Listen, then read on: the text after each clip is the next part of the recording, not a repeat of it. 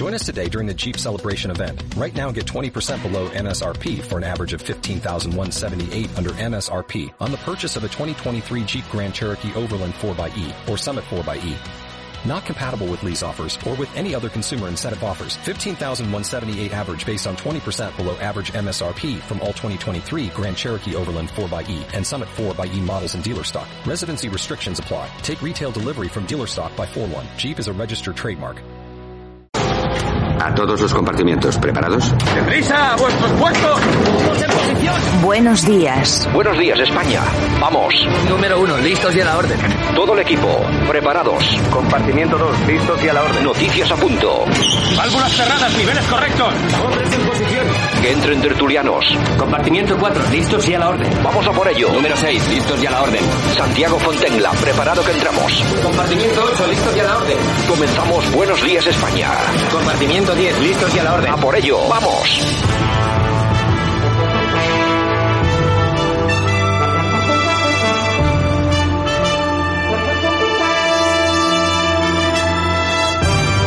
Buenos días España, hoy es día 31 de enero 2022. Esto se acaba, nos vamos a febrero rapidísimamente. ¿Qué tal? Después del fin de semana nos enfrentamos también a semanita por delante completa, llena de información. Hoy va a ser un programa muy especial, vamos a dedicar, por supuesto, nuestras secciones habituales. Vamos a tener un análisis de profundidad con nuestro compañero Sergio Fernández Riquelme y el coronel Enrique de, de Vivero sobre qué está pasando realmente entre Rusia y Ucrania, cuál es la capacidad militar, va a haber una guerra, vamos a hablar con ellos y también nos vamos a ir de aproximadamente dentro de 40 minutos hasta Moscú. Vamos a hablar con Víctor Ternowski, que es periodista de la cadena Sputnik allí en, en Rusia. Vamos a ver cómo nos lo cuenta desde su punto de vista, que hay que escucharlos absolutamente todos. Precisamente lo contrario que está ocurriendo en este país, que solamente estamos escuchando en este tema solo un punto de vista. Nosotros vamos a hacer justo lo contrario y vamos a escucharlos todos. Vamos a comenzar. Buenos días, España.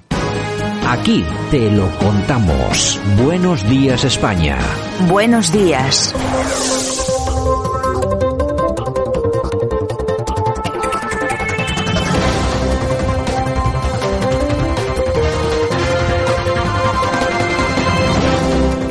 Ya estamos en nuestra portada, vamos a intentar analizar todo lo que ha ocurrido durante las últimas 48 horas en este país y en el resto del mundo. Lo vamos a hacer como siempre con nuestro amigo y compañero don Sergio Fernández Riquelme. Don Sergio, ¿qué tal? Buenos días. Muy buenos días, Santiago. ¿Qué tal el fin de semana? ¿Todo bien, no? Muy bien. Ya Bueno. camino de una nueva semana. Bueno, ya, no, cuando nos demos cuenta, pues estamos Semana Santa y después el verano. esto ya está, esto ya está hecho, ya está todo vendido.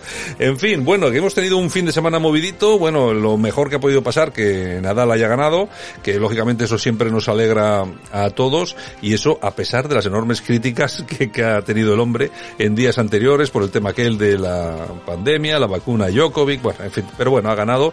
Yo creo que es sin duda el mejor deportista de la historia y nos ha dado otra buena alegría. Bueno, alegrías que no se reproducen en política. El otro día tuvimos aquí una charla, una especie de debate para hablar sobre esa cumbre que celebraba Vox en Madrid. Eh, yo creo que se dijeron cosas bastante interesantes y bueno, ya empezamos a, entre comillas, disfrutar de lo que han sido las consecuencias, entre otras, pues que Vox y todas las personas, eh, los líderes que acudieron a la cumbre, han eh, cerrado esa, esa reunión culpando a Putin de la crisis. Parece ser que no ha habido ningún tipo de críticas a Estados Unidos. Decía Ramón María del Valle Inclán, el orgullo, el más fatal de los consejeros humanos. Y habíamos hablado eh, en estos días de esa cumbre que podría suponer otro hito para unificar al diverso movimiento soberanista identitario europeo y en esta cumbre celebrada en Madrid ha habido cosas buenas y cosas malas para este movimiento. Buenas, pues que se han dado nuevos pasos para intentar hablar, eh, hacerse una foto juntos, eh, colaborar en ciertos temas, pero las cosas malas es que persisten divisiones que impiden que haya un frente común frente al globalismo que domina especialmente la Unión Europea. Eh, lo negativo, eh, pues fundamentalmente que no se ha avanzado en la constitución de un grupo unido de todas estas fuerzas. Al final siguen, pues, en esos dos grandes grupos, reformistas y conservadores europeos e, e identidad y democracia. En segundo lugar, que nadie prácticamente ha alzado la voz contra Estados Unidos, contra Joe Biden y sus políticas, especialmente eh, en el sector euroatlántico de ese grupo y que pues se ha firmado un, aunque sea en una prácticamente en una sola línea pues una especie de condena a Rusia eh, por los hechos de Ucrania. Una línea básicamente patrocinada por Polonia pero que ha chocado mm, directamente con dos de sus aliados eh, la Francia de Marine Le Pen y la Hungría de Víctor Orbán. Bueno, pues eh, así están las cosas y claro, me imagino que también es un escenario complicado, sobre todo, sobre todo porque hay una serie de, de, países representados en esa, esa cumbre que están muy directamente involucrados en todo lo que está sucediendo, ¿no? Pues tenemos ahí a Polonia, Hungría, etcétera, etcétera, etcétera. En fin, veremos cómo evoluciona el tema y vamos a ver si eso no crea crispación entre los propios miembros del grupo. Vámonos hasta Estados Unidos, si te parece, porque y aquí recuperamos de forma continua siempre aquello de Trump tenía razón. Pues bueno, la volví a tener, fíjate, se pone de moda el reshoring, ¿eh? Porque las empresas de Estados Unidos parece ser que quieren volver a fabricar en el, en el país, que es lo que decía Trump, ¿no? Sí, el orgullo de de Biden, pues eh, se lo ha tenido prácticamente que tragar.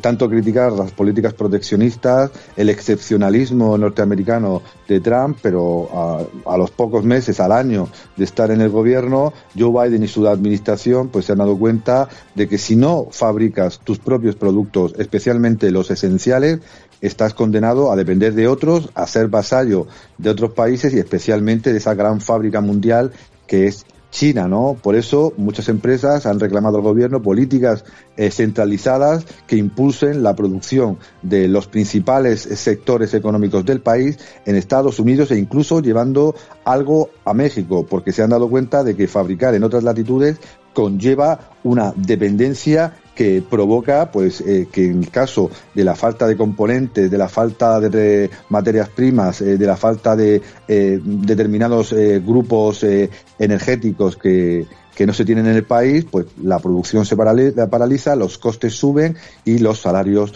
bajan, ¿no? Por tanto, al final, eh, Biden y muchas empresas norteamericanas que le apoyaban se han tenido que tragar su orgullo. Tú fíjate lo que criticaron a Donald Trump cuando decía cosas parecidas, toda la prensa, todas las primeras portadas de la prensa, las televisiones arremetiendo contra Trump, eh, lo más suave que le decían que era un eh, nacionalista exacerbado.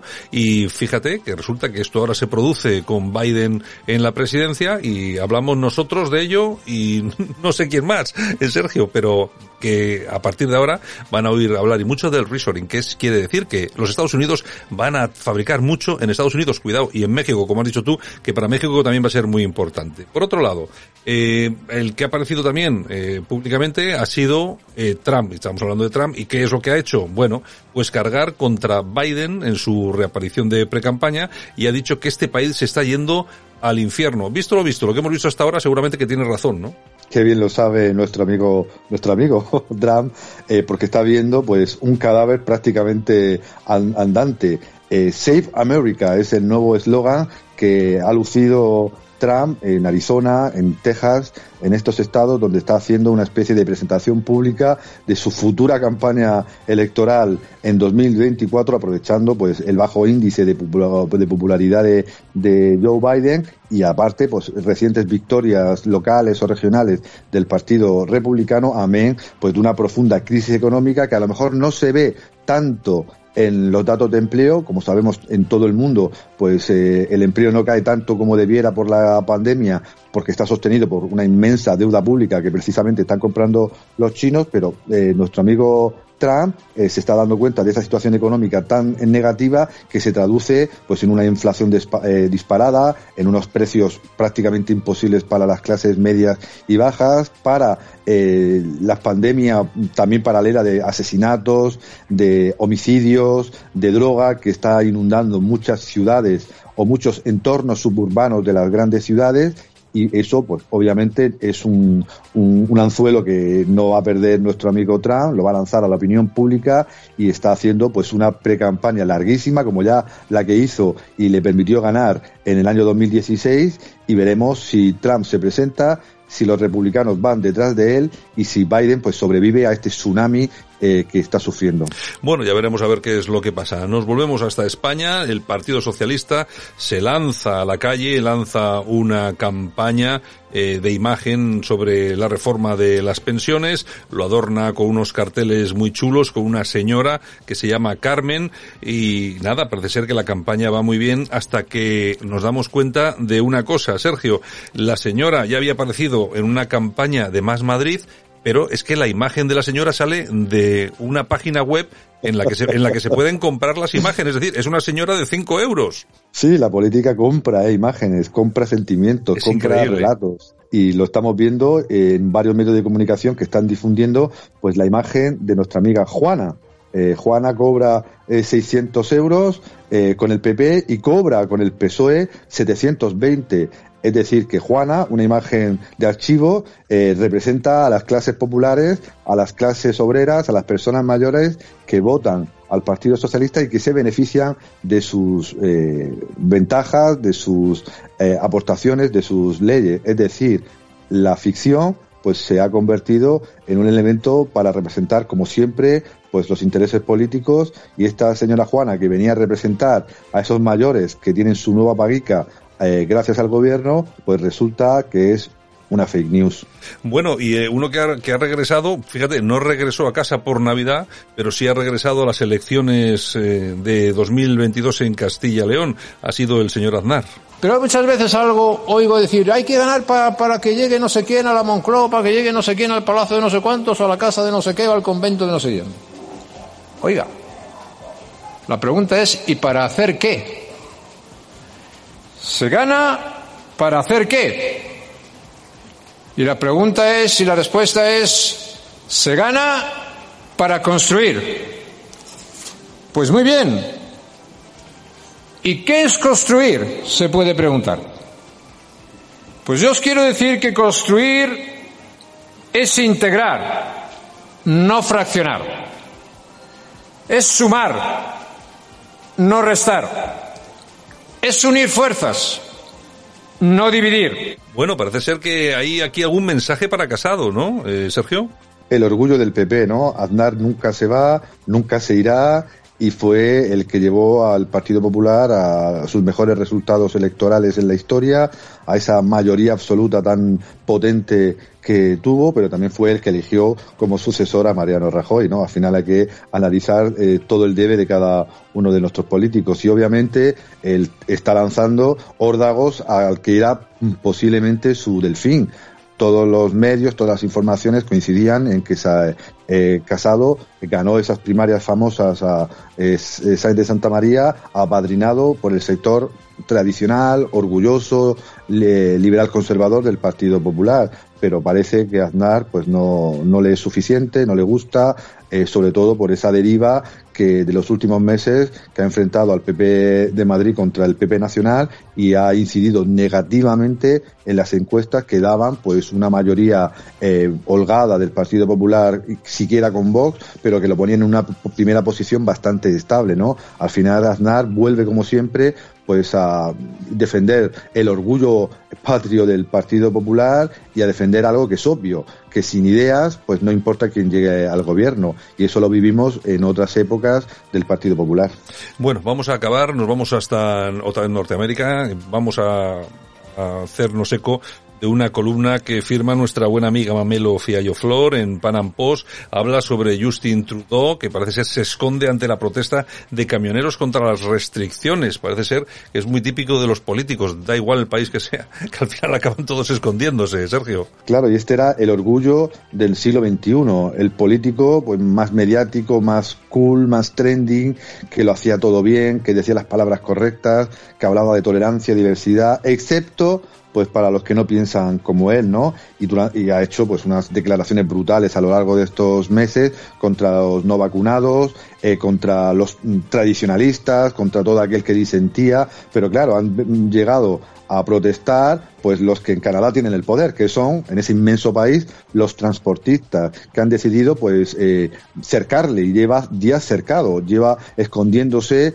pues de las amenazas, de las manifestaciones, de las protestas, es decir que los camioneros, un sector pues humilde, trabajador, pues se ha echado a la calle, se ha echado a la carretera y ha pues eh, paralizado prácticamente el país porque eh, ha vivido muy de cerca estas restricciones del gobierno de Canadá. Es decir, la mayoría de los eh, camioneros canadienses que cruzaban la frontera con Estados Unidos debían presentar la prueba de que estaban vacunados en todo momento, ¿no? Y pensaba él, nuestro amigo Trudeau, que los protestantes eran los de siempre, ¿no? Esos blancos anglosajones, este, tradicionalistas y conservadores, pero resulta que la mayoría de los camioneros eran indios, inmigrantes, que o no querían o no podían vacunarse, ¿no? Y claro, han perdido su trabajo, han perdido dinero, ¿no? Y al final, como siempre, pues el orgullo progresista pues se ha venido abajo ante el orgullo laboral de gente pues humilde que ha puesto los puntos sobre las is. Bueno, el cajón desastre que ha sido esta, esta, este repaso a la actualidad de hoy lunes que sirva de precedente para el resto de la semana, porque desde luego hay, hay donde coger y hay de lo que hablar. Es increíble eh, todavía hoy parece parece mentira que tengamos informaciones que nos llaman la atención y que nos sorprenden. Hoy, hoy hemos tratado alguna de ellas. Eh, gracias, Sergio. Y si te apetece, quédate un ratito más porque vamos a hablar con el coronel Enrique Vivero. Vamos a hablar un poco de la situación en Rusia, pero vamos a hablar desde un punto militar y yo creo que puedes aportar también tú, que tú de esto sabes mucho y puedes aportar algo a todo lo que es la condición geoestratégica del, del conflicto. ¿De acuerdo? Pues muchas gracias y hasta dentro de un ratito. Venga, hasta ahora. Aquí te lo contamos. Buenos días España. Buenos días. Rigoberta Bandini nos ha regalado un hermoso lema feminista. Ella se pregunta por qué les dan tanto miedo nuestras tetas, por qué les dan tanto miedo nuestros derechos, por qué les da tanto miedo que hablemos de una justicia feminista que protege a las madres protectoras que están luchando por sus derechos y por los de sus hijos e hijas. ¿Por qué les da tanto Bueno, pues nuestra ministra Irene Montero. Nuestra ministra favorita. yo, oye, yo creo que la mejor respuesta a esto es un tuit que publicaste ayer, Yolanda, Sí. en el que decías que mejor que eso de que por qué tienen miedo nuestras tetas será, sería por qué tienen miedo nuestros cerebros. Es Deberían. que, es que siempre están sexualizando todo ese tipo de cosas. Y además hay una cosa muy importante. Eh, ¿Ustedes han visto que alguna vez a las madres, eh, al contrario de lo que dice la ministra, se, hay- se les haya maltratado o no se les haya defendido de alguna forma en este país? Yo, vamos, es que no lo he visto nunca en la vida, señores, es que a mí, nunca. a mí me parece, me parece que, que le la- pregunten a mi madre, eh, bueno, ya que tiene 80 años casi. y a tantas otras madres. Ay, de verdad, de verdad. Buenos días, España.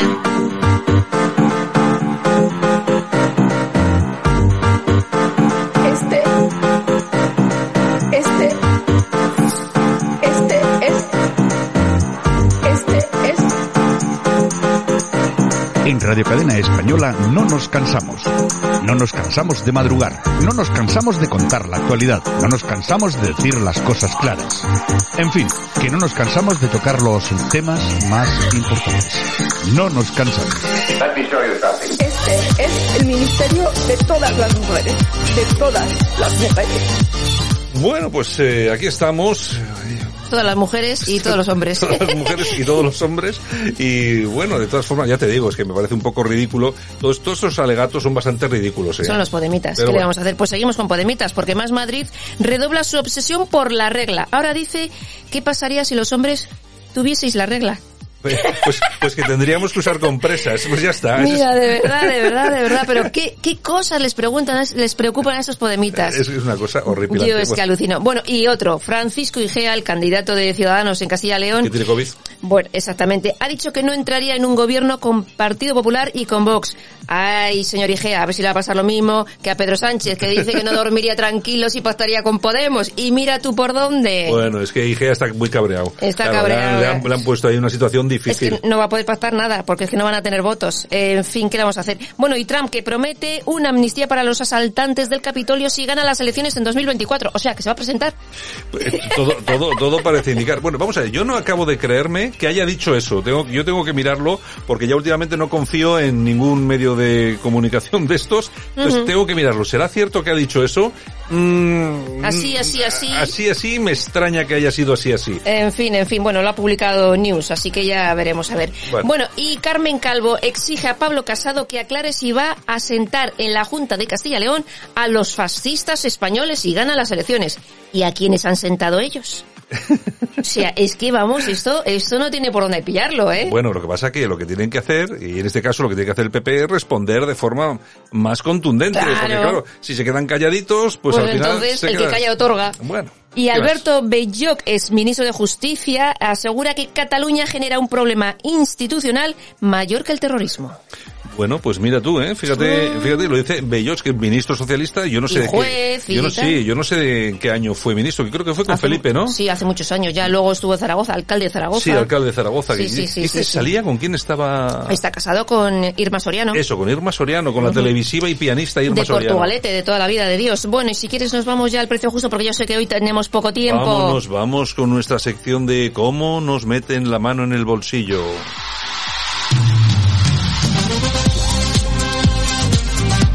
El precio justo. Bueno, hoy todo puede ir a peor. Bien, pues hoy sí también puede, todo puede ir a peor. ¿Cuánto nos ha costado la reforma del solarium de las Marismillas, donde va a pasar sus vacances el presidente del gobierno Pedro Sánchez? Pues nada más y nada menos que 335.000 euros. Para reformar el solarium. Y es que claro, cuando vuelva de vacaciones necesita un solarium acorde a su nivel. Sí, oye, oye, Oye. Con la que está cayendo. Claro. Tre- 300 y pico mil Claro. euros en reformar el solarium. En fin, Toñejas. ¿A quién le vamos a dar? Pues se las vamos a dar a Xavier Trías,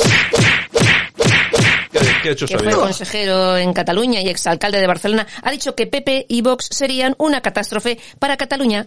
Bueno, Tal cual. bueno, claro que a Claro, decir, que a claro, claro, claro, claro. Bueno, que yo creo, ya las cosas en Cataluña están muy malitas, así que no sé, no sé yo cómo saldrá. Bueno, Bueno, y aplausos. ¿a, a quién le vamos a dar? Hombre, ¿a aplausos? quién se lo vamos a dar? A Rafa Nadal.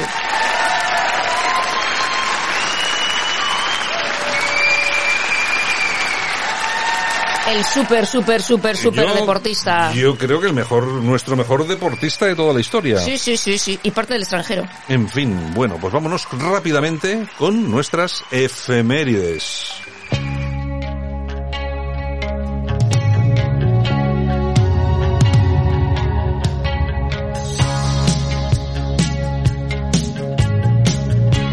Y hoy efemérides con Roxy Music.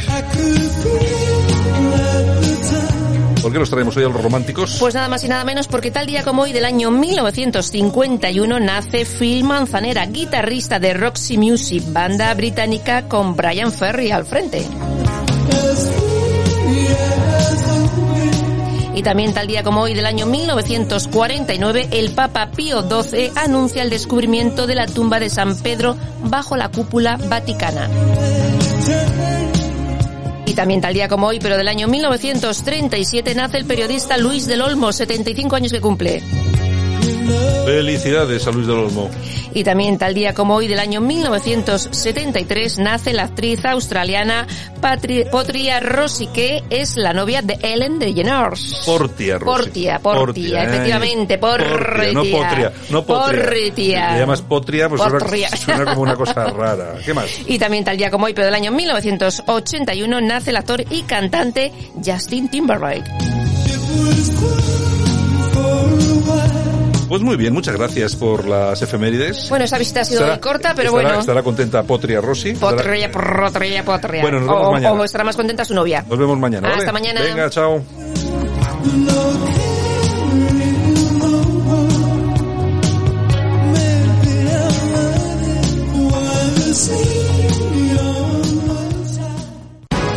Aquí te lo contamos. Buenos días España.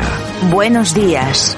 Bueno, y nosotros que seguimos hablando de todo lo que está ocurriendo con Ucrania, con Rusia, con la OTAN, y hoy vamos a analizarlo de una forma diferente, lo vamos a hacer con nuestros buenos amigos y colaboradores, Sergio Fernández Riquelme, profesor, ¿qué tal? Buenos días. Buenos días. Y también con nuestro coronel Enrique de Ibero. Don Enrique, ¿qué tal? Buenos días. Hola, buenos días, Santiago. Sin duda, el que mejor vive de todos los que hacemos, hacemos este programa, porque está ahí en Málaga siempre al solcito. Hace frío, hace frío un día al año y se queja. Mala leche, desde luego. Bueno, esta, esta semana pasada ha sido, ha sido dura. Bueno, Hoy, en cambio, hoy está amaneciendo un sol muy agradable y vamos a tener una, temperatura buena hoy. Pero, Enrique, duro era cuando te enfrentabas por ahí abajo con aquellos energúmenos. Esto no, esto, esto para ti no es nada, hombre, que no pasa nada. Que los años van pasando y uno va notando el frío. Es- ya. bueno, eso también es verdad, que también el tiempo va pasando. Pero bueno, vamos a ver, oye, pues eh, yo creo que podemos analizar hoy, vamos a analizar desde un punto de vista diferente qué es lo que está pasando con Ucrania, Rusia, la intervención de la OTAN. Desde un punto de vista diferente me refiero desde un punto de vista militar, de potencia militar, eh, las fuerzas que tiene cada uno, ¿qué pasaría en definitiva si realmente se desata un conflicto serio? Pero de todas formas, en principio, me gustaría empezar porque, si te parece, Sergio, nos puedes hacer un dibujo, eh, unas pinceladas eh, históricas de qué es lo que ha pasado, cuál es el problema y exactamente qué es lo que tenemos sobre el terreno, qué tipo de país es Ucrania de, de cara a un posible enfrentamiento y qué tipo de país es, Rusia, es decir, qué tipo de terrenos tenemos, con qué nos encontramos, porque el otro día hablábamos, ¿te acuerdas? Que me decías que aquello es, una estepa, es decir, que, bueno, que entrar allí es una locura. Quiero que nos, quiero que nos hagas, nos dibujes un primer, un primer retazo. Pues hay varias pinceladas, ¿no? Eh, para entender este conflicto. En primer lugar, la OTAN, ¿no? Eh, la existencia de la OTAN en el siglo XXI es anacrónica, ¿no? Y es una de las causas de, este conflicto. La OTAN surgió tras la Segunda Guerra Mundial para hacer frente a la Unión Soviética. Una vez desaparecida la URSS, pues ya no tenía sentido, como bien intentó explicar Trump, y, a, y por eso, pues, sus políticas para eliminar definitivamente a la OTAN que al final se ha convertido en un instrumento estadounidense y en parte también de la Unión Europea para expandirse pues por todo el espacio postsoviético hasta llegar a las fronteras de Rusia. Y Rusia, como es obvio, ha reaccionado, ya reaccionado en Georgia, ha reaccionado en Moldavia, en Bielorrusia y, por supuesto, en el conflicto que nos atañe. Ucrania, la que considera, en una segunda pincelada, pues parte de, su territorio histórico o más bien una zona de influencia decisiva. Allí es donde nació eh, la Rusia moderna, eh, la Rus de Kiev, y es considerada como la pequeña Rusia o mala rasilla, ¿no? Y, por tanto, Rusia defiende, como cualquier país del mundo, su patio trasero, su espacio vital, tal como han hecho los Estados Unidos y otras grandes potencias a lo largo de, la historia. Y en tercer lugar, eh, una tercera pincelada de este conflicto es que obviamente estamos ante un conflicto que no va a ser y seguramente nuestro coronel más experto que yo en estos temas, va a ser una guerra de tipo convencional, ¿no? Es decir, se llama guerra híbrida, aunque las guerras híbridas han existido siempre. Han existido, pues, a lo largo de la historia con desinformación, con espionaje, con fake news, pero ahora, pues, tenemos presentes nuevas tecnologías que lo amplifican y además que estas formas no convencionales se han convertido en fundamentales más que las convencionales, ¿no? Por tanto, yo creo que de surgir, en mi humilde opinión, un conflicto entre eh, Rusia, Ucrania y, y, la OTAN va a ser pues alguna pequeña invasión de alguna zona o región eh, fronteriza con Ucrania o reconocer directamente la independencia del Donbass. En todo caso, en ningún caso, desde tu punto de vista, una invasión total del territorio ucraniano. Por supuesto, yo no soy estratega militar como el coronel, pero para invadir un país tan grande como Ucrania se necesitaría o bien un contingente militar ingente o bien pues una serie de matanzas eh, eh, no bélicas eh, brutales que obviamente Rusia no va a hacer. No sé si querrá o no querrá sino obviamente la opinión pública y la comunidad internacional pues reaccionaría ante unas matanzas de tal envergadura. Yo creo que nunca eh, Rusia se ha planteado dominar militarmente de manera directa a Ucrania. Sí, sí influir como influye en Kazajistán influye en Bielorrusia pero una eh, invasión completa de un país tan grande con unas estepas no tan llamativas y tan extensas como Ucrania, creo que con 100.000 soldados, pues no creo que sea viable. Eh, coronel, yo no sé si compartes la visión de Sergio en cuanto a esa posible invasión que a todas luces desde su punto de vista es imposible y, y danos tu opinión y sobre todo, y ya vamos a pasar un poco a ese terreno de las cifras de, y sobre todo de las capacidades que tienen eh, los, los, dos, los dos equipos enfrentados, por decirlo así. Sí, eh, coincido con Sergio, coincido con Sergio. Esto no, no se va a desarrollar, en mi opinión. ¿eh? Igual estoy equivocado y pasado mañana me tengo que desdecir de lo que he dicho, pero no creo que me equivoque. Eh, esto no va a ser una, una guerra al uso tradicional. Las cifras que se están moviendo de momento por las unidades que tienen próximas a la frontera. Y claro que, tú, fíjate, Santiago, que se está diciendo, eh, es que Rusia tiene 100.000 hombres desplegados en la frontera. No es cierto, no los tiene en la frontera, los tiene hacia el interior en unas zonas de concentración de unidades, no los tiene. Ya, hay unas que, la, una de los campamentos de las zonas de concentración de unidades eh, la tiene a 260 kilómetros hacia el interior, en una, en una ciudad que se llama Yelnia.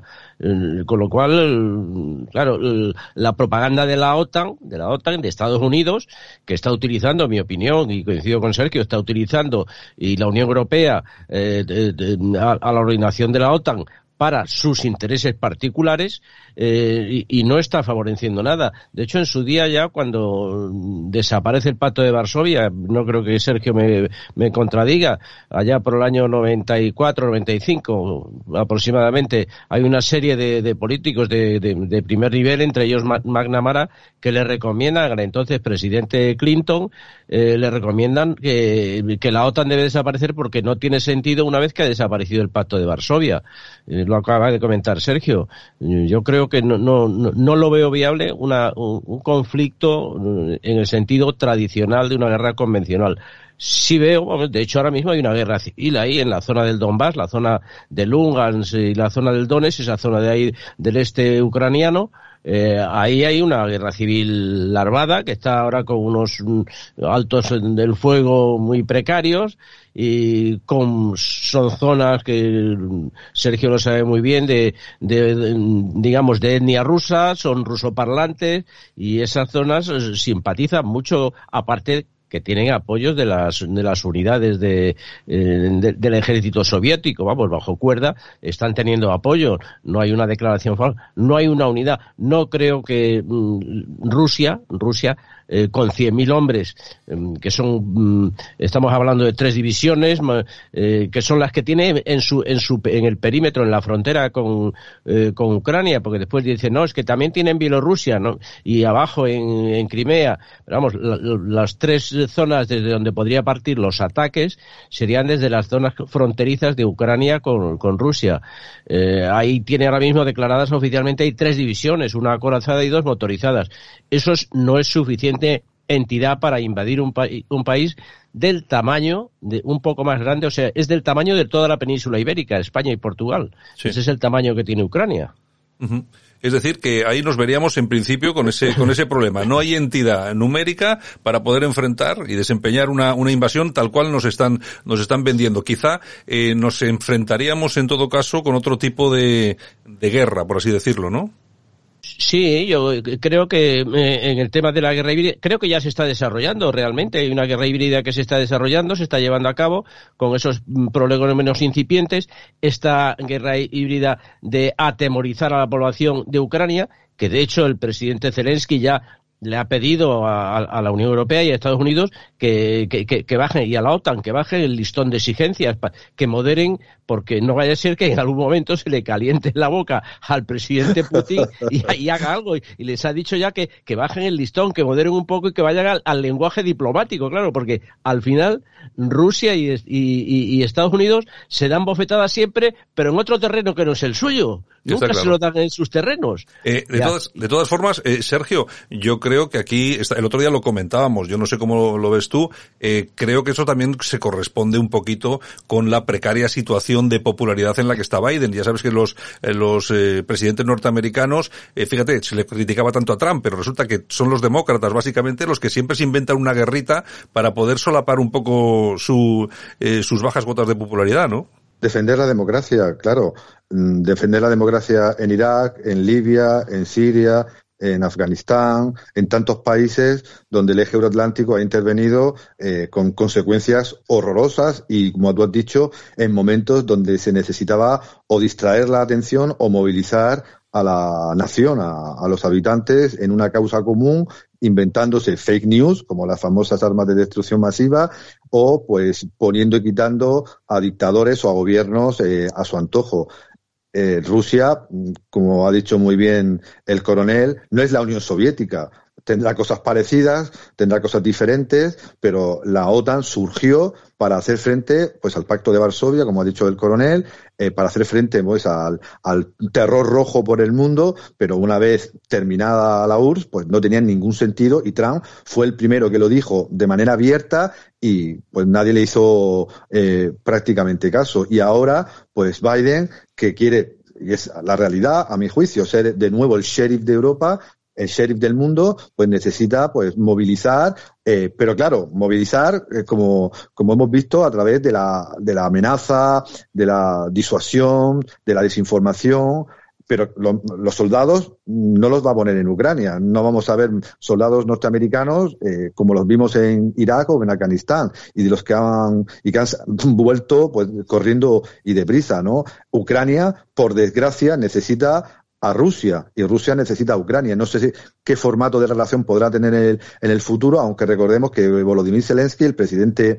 de ucraniano, era es rusófono, eh, eh, era un gran actor conocido en, eh, en Rusia y que parecía que era una llegaba aire fresco ante pues el nacionalismo antirruso que tenía Poroshenko y los primeros líderes de, de, Ucrania tras el Maidán, ¿no? Al final, pues hay que buscar enemigos externos, todos los hacen, todos los hacen, Rusia lo hace, Estados Unidos lo hace, pero lo importante es eh, buscar soluciones que no impliquen pues más muertos ni más guerras. Eh, coronel, hemos, hemos visto a lo largo de la historia en muchas ocasiones cómo Estados Unidos ha puesto el pie de los soldados en muchos eh, territorios, pero la realidad es que Rusia no es nada parecido a nada que hayan hecho antes. Es decir, eh, esto es mucho mayor que lo de Irak, que lo de, bueno, de Vietnam, que cualquier otra cosa. Eh, se enfrentan con Rusia, que es una gran potencia militar, ¿no? Sí, no, eh, el, el, encuentro para mí entre, digamos, OTAN contra, contra Rusia, yo lo considero descartado. Por lo que comentaba ahora mismo Sergio, no va a haber unidades de la OTAN.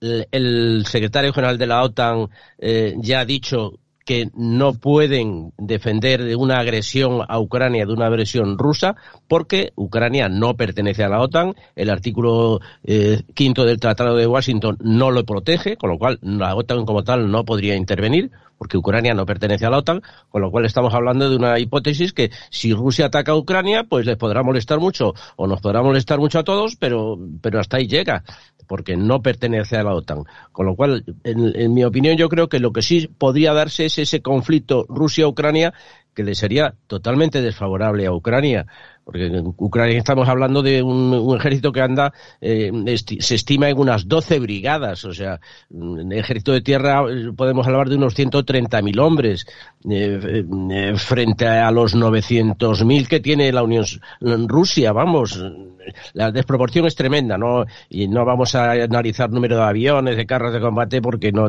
no tiene sentido ninguno, no hay comparación. Y lo que dices tú, Santiago, o sea, mmm, Estados Unidos no se puede permitir el lujo de atacar a Rusia porque ya en su día volveríamos a, lo, a la famosa doctrina de la destrucción mutua asegurada de la época sí. nuclear, que eh, Sergio seguro que nos puede hacer algún comentario sobre ese tema también. Eh, está claro que Estados Unidos y Rusia, si se llegaran a enfrentar, no lo han hecho nunca, jamás, nunca, directamente. Han tenido por en medio otros eh, países. ¿Y qué pasa? Que eh, en su época tenía unos estados tapón ahí, como los países de Europa del Este, y aquí ahora se han quedado mmm, sin el estado tapón que les hace falta, porque Bielorrusia le tapona por un lado, pero por otro lado le faltaría la, la parte sur, que es Ucrania. Si Ucrania se pasa a la OTAN, el estado tapón que debe haber entre los dos bloques desaparece, y eso es peligrosísimo. Eh, coronel, aquí hay un tema muy importante que se refiere a la eh, sensación de inseguridad que dice vive Rusia por parte de la OTAN. La OTAN ha colocado todo tipo de armamento a lo largo de las fronteras, se han traspasado aquellas famosas líneas rojas que de, de Putin. Eh, la cuestión es la siguiente, vamos a ver porque esto creo que es importante. Todos estos misiles, eh, todo esto, todas estas armas que están colocando a lo largo de la frontera con Rusia, podrían ser, y lógicamente me entiendo que uno puede tener cierta precaución con ello, porque son, eh, es un tipo de armamento eh, balístico en este caso, que tiene unas capacidades muy rápidas de poder entrar en territorio ruso, por ejemplo, en caso de un bombardeo. Estamos hablando de minutos eh, en los que eh, fuerzas de la OTAN podrían bombardear Rusia. ¿Es, ¿Es, lícito entonces que Rusia esté diciendo estamos ante una, una forma de inseguridad y frente a esto lo que pedimos es esto, que se retiren, que desaparezcan, etcétera, etcétera, etcétera? ¿Tú cómo lo ves? Yo creo que realmente mm, eh, en este caso a, Putin habría que darle la razón. Él está defendiéndose porque como no sabe que hasta dónde van a llegar, igual son capaces, digamos, la OTAN de desplegar eh, a lo largo de Ucrania o en la frontera de Ucrania con Rusia misiles intercontinentales pues eh, la frontera de Ucrania a Moscú eh, son unos mil kilómetros aproximadamente. Ocho minutos. Eh, eh, eso, un misil son, son minutos Exacto. en, en llegar, el misil que lancen de un lado a otro. O sea, no hay capacidad de reacción. O sea, antes de que disparen, Rusia ya tiene que estar lanzando sus misiles para defenderse. Sí, efectivamente. yo no creo que eso, y entiendo la preocupación de Rusia porque una vez eh, que te han hecho la jugada, como digo yo, de los estados bálticos que los incorporan en su momento, en el 2004, Estonia, Letonia y Lituania, te los incorporan a la OTAN, tienes ahí un grano metido ahí arriba. y, y claro, los tienes al lado. Eh, Sergio, eh, destrucción mutua, decía el coronel. Está- estamos hasta una, una perspectiva de ese tipo en caso de que, de que alguno de estos se decida emprenderla, ¿no? Claro, pero eso tuvo un efecto colateral, que fueron los conflictos ardientes en medio mundo. La Guerra Fría significaba eso, la disuasión nuclear que impedía que Estados Unidos y la Unión Soviética se enfrentaran de manera directa. ¿Pero qué provocó? El conflicto en otras regiones, desde Vietnam hasta Chile, ¿no?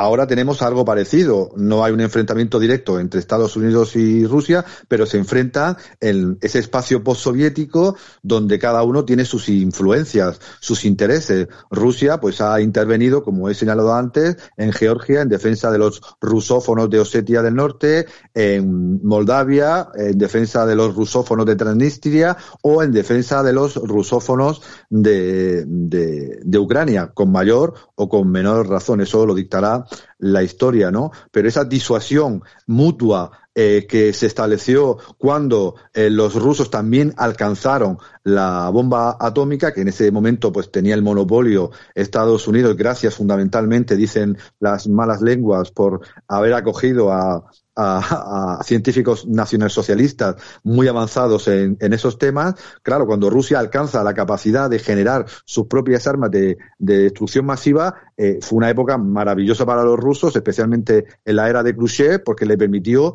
eh, que Estados Unidos no pudiera amenazar realmente su territorio y poder lanzarse a aventuras que algunas dieron pues mucho éxito, apoyar pues revoluciones comunistas en otras partes del mundo o a sonoros fracasos como la, la famosa guerra de Afganistán. Bueno, y coronel, aquí hablamos mucho de Ucrania, mucho de Rusia, pero aquí no hay que olvidarse de uno, un personaje que está ahí y que es muy amigo de Rusia, que es China, ¿no? Imagínense ustedes un conflicto, eh, ¿de qué lado se pondría China? Bueno, China ya se ha manifestado eh, eh, que apoya eh, la idea de Putin de defender sus fronteras y de mantener a la OTAN fuera de su frontera. O sea, le está dando un apoyo mm, no directamente, pero mm, sí le está diciendo a Estados Unidos, mire usted, claro. este hombre, este Rusia, está defendiendo sus fronteras y en esa reivindicación yo apoyo a Rusia. Eso ya lo ha dicho claramente el, el presidente eh, de China, sí, sí. el Xi Jinping. Sí, creo que es Xi Jinping, no sé, porque esos sí, sí, nombres, sí, nombres no. Eh, un nombre así. Eh, de todas Pero hay que tener en cuenta el tema de Taiwán, ¿eh? El tema de Taiwán, ¿eh? Porque es ellos otro. están viendo, ellos están viendo que si Rusia puede conseguir algo en Ucrania, ellos tienen a Taiwán entre ceja y ceja. Claro, es que la situación sería prácticamente la misma. Igual, exactamente. Es decir, que ahí se abrirían, se abrirían las posibilidades para China, ¿no, Sergio?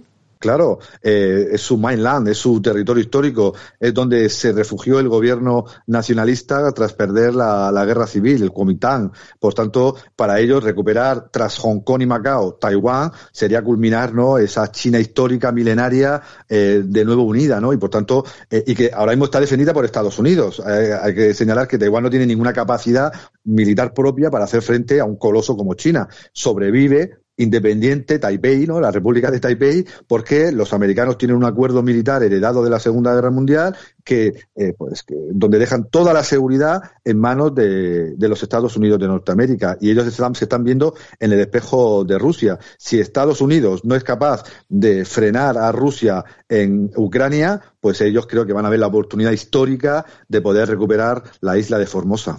Bueno, pues es todo un tablero de ajedrez enorme a raíz de todo esto, aunque yo creo que sacamos hoy y vamos a ir acabando conclusiones claras como por ejemplo, y eso lo dice el coronel Enrique Vivero, también Sergio Fernández Riquelme, eh, no va a haber conflicto, si lo hay va a ser un conflicto híbrido que más o menos va a pasar desapercibido, aunque lógicamente va a tener consecuencias, porque todo tiene consecuencias, aunque lo que sí me parece muy importante eh, dentro de esa, de esa guerra híbrida es la, la guerra en los medios de comunicación que se está realizando a nivel planetario. Eh, coronel, no hay ni un solo titular ni un medio de comunicación en España que diga lo que estamos diciendo nosotros hoy aquí. Eso ya quiere decir bastante, ¿no? Es cierto, Santiago. Hay que tener en cuenta una cosa. La batalla de los medios de comunicación, en este caso, la está ganando la OTAN y Estados Unidos. Ya están el malo de la película, en este caso, es eh, Putin, que no se le reconoce lo que mm, yo creo que hay que reconocerle, la preocupación de un gobernante, porque me coloquen delante de mis fronteras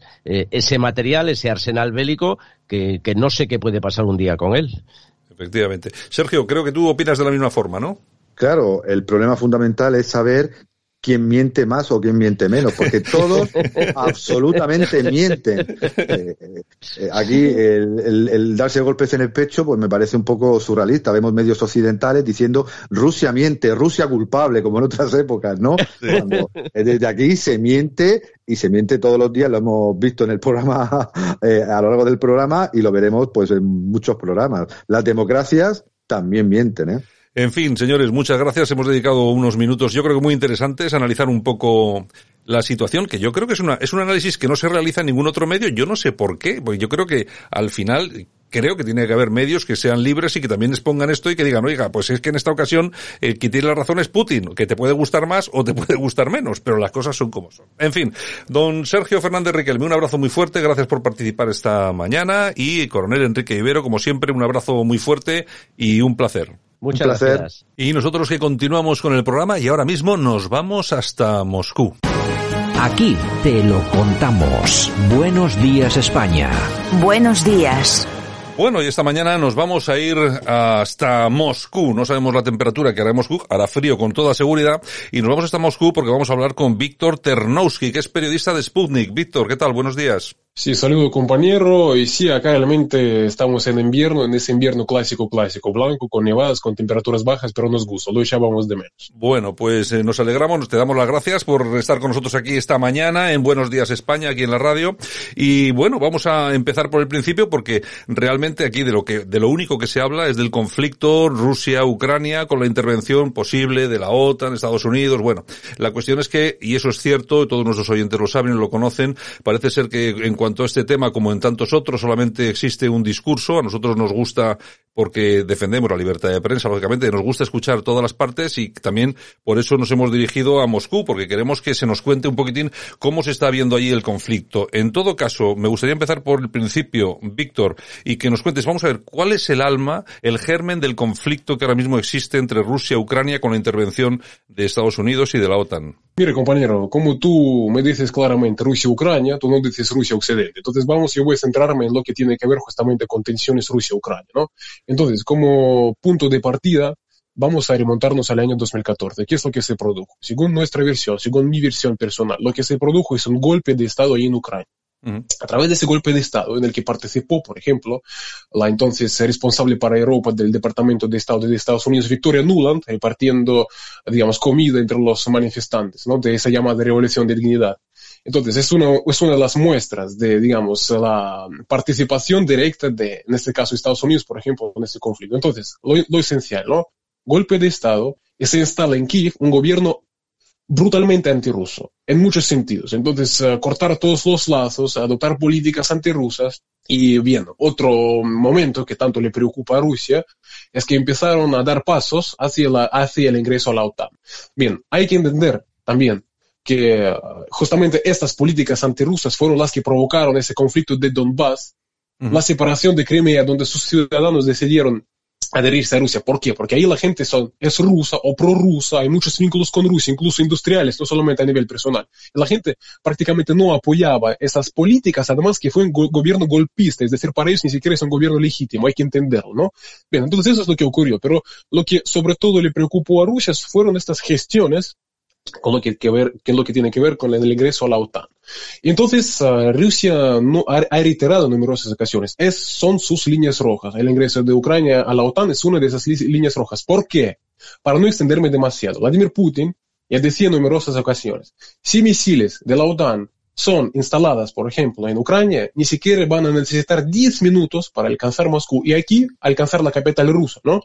Y aquí, bien, ya previendo estas preguntas, entonces la, la, la, cosa es que alguna gente me planteaba, ¿no? Diciendo, mira, ¿y de dónde esa información que la OTAN puede lanzar misiles, que puede atacar, es una alianza defensiva, quieren paz, quieren democracia, tal como, por ejemplo, recientemente ha dicho el jefe de la alianza Stoltenberg, ¿no?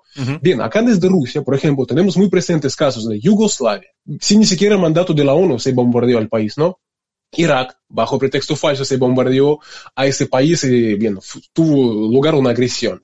Siria, Libia, ¿qué más ejemplos necesitamos? No tenemos confianza, entonces, en eh, su, digamos, vocación pacifista, ¿bien? lo que quiere Rusia, entonces, es firmar un documento, tener un documento firmado, donde o la OTAN se comprometa, ¿no? A que no va a atacar a Rusia. Por ahora Rusia no consiguió nada, pero en cualquier caso, respondiendo a tu pregunta, 2014, golpe de Estado, gobierno antirruso, que entonces incluso busca ingresar a la OTAN, y entonces Sí, hay tensiones, hay tensiones.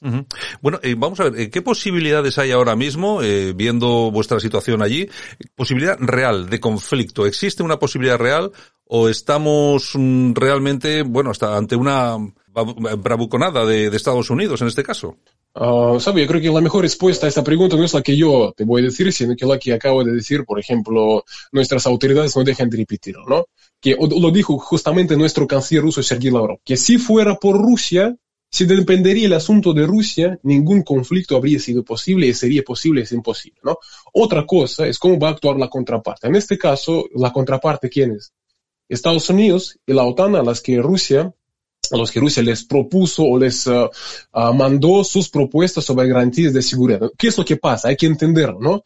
Sobre esa presunta invasión rusa, expansión rusa. Entonces, ¿dónde está la expansión rusa? Por ejemplo, esa presunta acumulación de tropas rusas. Las tropas rusas están en su territorio. Entonces, tropas de la OTAN, después de la desaleción de la Unión Soviética, a pesar de prometer al entonces ex líder soviético Gorbachev de que no van a expandirse más allá de la Alemania reunificada, y justamente la Alemania reunificada fue la condición de la Unión Soviética para, um, uh, justamente fue la, la, condición de la Unión Soviética para la promesa, digamos, de la OTAN. Entonces, ¿qué es lo que dijo la Unión Soviética? Sí que aceptamos la Alemania reunificada, pero ustedes se comprometen a no expandirse más allá de la Alemania reunificada. ¿Qué es lo que pasó desde entonces? Y le dijeron sí. Hay documentos y todo. Le dijeron sí. Entonces, luego resulta que la OTAN está prácticamente tocando las puertas de Rusia. Ahora mismo, es, ¿sabe? Además, hay un hecho interesante. Ahora mismo a, a Rusia se le dice, ¿no? Pero miren amigos, miren compañeros, entonces no se firmó ningún documento, fueron, para, fueron, fueron palabras. Pero aquí yo creo que hay dos puntos a resaltar realmente, ¿no? Primero, entonces, si no, uh, en este caso yo así diría, ¿no? En términos generalizados, Occidente no cumple su palabra, entonces yo creo que eso habla mucho, dice por sí solo sobre los valores así de Occidente. Si no cumplir palabra es ridículo, si no cumplir palabra es normal, primero es interesante, ¿no? Segunda cosa, también hay que entender que Rusia y además um, todos los países de Europa, incluso Estados Unidos, más allá. Hay una organización de cooperación y seguridad en Europa. Es una enorme organización que uh, engloba muchísimos países, ¿no? Y justamente los documentos, mm, los, los, documentos, digamos que, um, que justamente uh, fundacionales, ¿sí? Si, se entiende, yo espero expresarme sí, bien en sí, español. Sí, sí, sí, sí. Sí, gracias. Los documentos fundacionales de, este, de esta organización enorme Justamente entre estos documentos figura él, a través del cual las partes, todos los miembros de esta organización, se comprometen a no, uh, digamos, uh, aplicar políticas de seguridad y de defensa a expensas de la seguridad de cualquier otro país. En este caso, Rusia dice que justamente se está violando este principio, como ya no funcionan argumentos de la palabra, como ya no funcionan argumentos de que misiles ni siquiera van a necesitar 10 minutos para alcanzar Moscú, como ningunos argumentos de ese tipo funcionan. Rusia entonces dice que, miren, y también si necesitan un argumento formal, entonces este es el argumento. Están violando incluso principios de esta organización, ¿no? Yo, eh, Víctor, aquí hay una cosa que está muy clara. Yo creo ni que ni a Rusia, ni a la OTAN, ni a Occidente le conviene una guerra. Yo, de hecho, soy de las personas que cree que no hay ni guerra, ni hay absolutamente nada. Creo que esto es un tira y afloja, una especie de pulso entre, entre las, eh, las dos grandes potencias, en este caso, entre, entre Rusia y, y Estados Unidos. Pero bueno, creo que se va a quedar ahí. No creo que merezca la pena eh, ni a nivel geoestratégico o simplemente con las sanciones que se pueden producir, eh, que son enormes, no creo que tampoco a Rusia le venga muy bien este asunto. Sabes, yo lo único que te diría al respecto, porque realmente yo no estoy al tanto si se va a producir ese enfrentamiento, porque, bien, primero hay que entenderlo bien, Rusia ha dicho en numerosas ocasiones, no quiere ese enfrentamiento, es una locura, y todas las partes yo creo que están al tanto de que sería una catástrofe en muchos sentidos. Rusia es una potencia nuclear, Occidente, así diríamos, también tampoco, digamos, está mal armado, si no decir entonces mejor quizás, ¿no? Mm. Pero entonces nadie lo quiere. Pero, ¿sabe? Lo que me llama la atención, realmente me parece eso interesante. Por ejemplo, tú me estás llamando desde España. Y yo hablo español como tú puedes escuchar. Y obviamente debido a mi trabajo, yo sigo lo que se escribe en la prensa española, y no solamente en la española, pero no obstante, televisiones, grandes periódicos. El discurso de guerra, el discurso de histeria, el discurso de pánico, solamente existe en sus medios. Es decir, en los medios occidentales, yo diría. En Rusia, si, digamos, ah, resumir ah, el mensaje que se manda a la ciudadanía a través de los medios nacionales es el siguiente atacar a Ucrania uh, es una locura, Rusia no lo quiere, que hay que evitarlo y además que ni siquiera, como dijo un representante recientemente de nuestra Cancillería preguntando al respecto, que ni siquiera quiere pensar sobre la posibilidad de utilizar incluso la palabra guerra en relación a lo que nos espera Rusia-Ucrania, ¿no? ¿Qué es lo que yo veo en la prensa española, no? Y justamente entonces el enfoque en Rusia es justamente en las propuestas para rebajar la tensión, en esas propuestas que ha mandado Rusia, por ejemplo, a la OTAN, a Estados Unidos. ¿Qué enfoque yo veo en la prensa española? Yo veo, por ejemplo, mostrándoles incluso llegando sus reporteros ahí en Kiev, mostrando infraestructuras subterráneas, túneles de Kiev que van a salvar a la gente ante una inminente, ante una inminente agresión rusa. Es decir, quienes están promoviendo ese discurso de guerra y están, a mi juicio, incluso justificando o formando la idea de una inevitable, incluso necesaria guerra con Rusia, Bueno, no incluso- son los medios rusos, son los medios de ahí incluso. Bueno, eh, Víctor, bueno, incluso el presidente de Ucrania ya ha dicho, bueno, paren ustedes, paren ustedes de decir todas estas cosas que al final nos vamos a meter en un lío de verdad. Es decir, que lo que estás diciendo tiene razón e incluso ha sido enmendado por el próximo, eh, por el próximo, por el propio presidente ucraniano. ¿Sabes? Me gustó tu comentario. ¿Sabes por qué? Me gustó tu comentario. Yo te voy a explicar por qué. Es la primera vez que durante nuestra conversación nosotros mencionamos al presidente de Ucrania. Y tú has notado una cosita, que dentro de toda esta situación enorme de tensiones, de declaraciones, Biden, Putin, Stoltenberg de la OTAN, y mi pregunta es, ¿y dónde está el presidente de Ucrania? Mira, salió, ha dicho algunas palabritas y usted acaba de, entonces, acaba de citar esas palabras. Pero ¿dónde está él? Porque, porque resulta, si miramos, digamos, todo ese asunto, que por la parte rusa habla el presidente ruso, hablan rusos. O por la parte de Ucrania, miren que están hablando. Estados Unidos, está hablando España, que está mandando ahora su fragata y aviones y todo eso. Está hablando en todo el mundo. Y me pregunto, ¿y dónde está el presidente? Él tiene boca, él puede articular algo, ¿dónde está? Y mi pregunta entonces no es tan sencilla, si por un lado realmente yo creo que es un hecho que se puede constatar. Otra cosita, como él no habla y hay quienes hablan en vez de él, entonces resulta que justamente estos son los verdaderos dueños de Ucrania. ¿Qué yo tengo que pensar? ¿Dónde está el tipo? Muy extraño. Sí, es verdad, pero bueno, eso suele pasar, ¿eh? En todo caso, ya sabes cómo son los medios de información. Bueno, no tenemos mucho tiempo. Te quería preguntar solamente una cosa que no tiene nada que ver con, con este tema. Quiero que seas muy rápido, Víctor, por favor. Oye, ¿qué hay de, qué hay de vuestro apoyo al separatismo catalán en España? Dios mío, mira, me gustaría bromear, pero ya, ya las bromas me agotaron. Mira, solamente una cosita.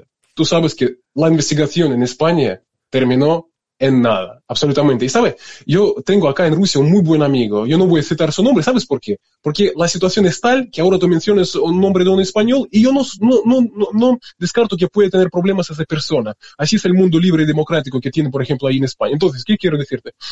Si hay invasión rusa a Ucrania, puedes ponerlo en el título. ¿Sabes qué invasión? Antes del COVID, Cataluña fue el principal destino predilecto de los turistas rusos. Esto ha sido una verdadera invasión turística y ha sido muy buena. Lo que están provocando ahora con sanciones, con COVID, es que estos turistas puede ser que no vuelvan. ¿Eso va a ayudar a la economía española? Yo lo dudo. Pero entonces que manden y dirijan estas preguntas sobre por qué España tiene problemas económicos a sus dirigentes. No, yo creo que están cometiendo un error. Entonces, Así es mi respuesta. Pues la verdad, la verdad es que yo precisamente veía ayer un reportaje en televisión que hablaba de esto, ¿no? Que estaban todos los, los, eh, los, todos los comerciantes, incluso todas las firmas de lujo muy preocupadas porque con todo este lío iban a perder el turismo ruso, que resulta que se, se ya se está calificando como uno de los mejores en calidad, de los que más se gastan en España. Es decir que... Además, respetuosos con España, hay que entenderlo. Los rusos quieren a España. Tienen ustedes buena historia, tienen ustedes buena cultura, tienen ustedes buen país, realmente. Pero lo que dicen sus medios, lo que dicen sus políticos nos impacta y por encima ya están mandando tropas. Nos preguntan desde España, ¿qué es lo que Rusia está haciendo ahí? Pero yo pregunto, Rusia está acá en Rusia, tropas rusas están en Rusia. Yo pregunto, ¿y ustedes los españoles a miles de kilómetros de su país, qué es lo que están haciendo acá? ¿Qué es lo que acá olvidaron? Sí, no, está claro. ¿no? está claro, está claro. Hay una cosa, hay, hay, hay fallo, bueno, y de, de, hecho hay debate en España porque hay partidos políticos que están apoyando determinadas cosas, otros partidos parece que no lo, no lo están apoyando tanto. En fin, bueno, ya veremos a ver cómo va el, cómo, cómo va el asunto y cómo evoluciona, Víctor. En todo caso, pues oye, si tenemos alguna otra duda, pues te llamaremos y hablaremos contigo, que yo creo que es lo que hay que hacer, ir a la fuente y hablar con las personas que conocen, que conocen de primera mano cómo está el tema, ¿te parece? Sí, mira, mira, primero sin problema y para que también sus oyentes lo tengan muy claro.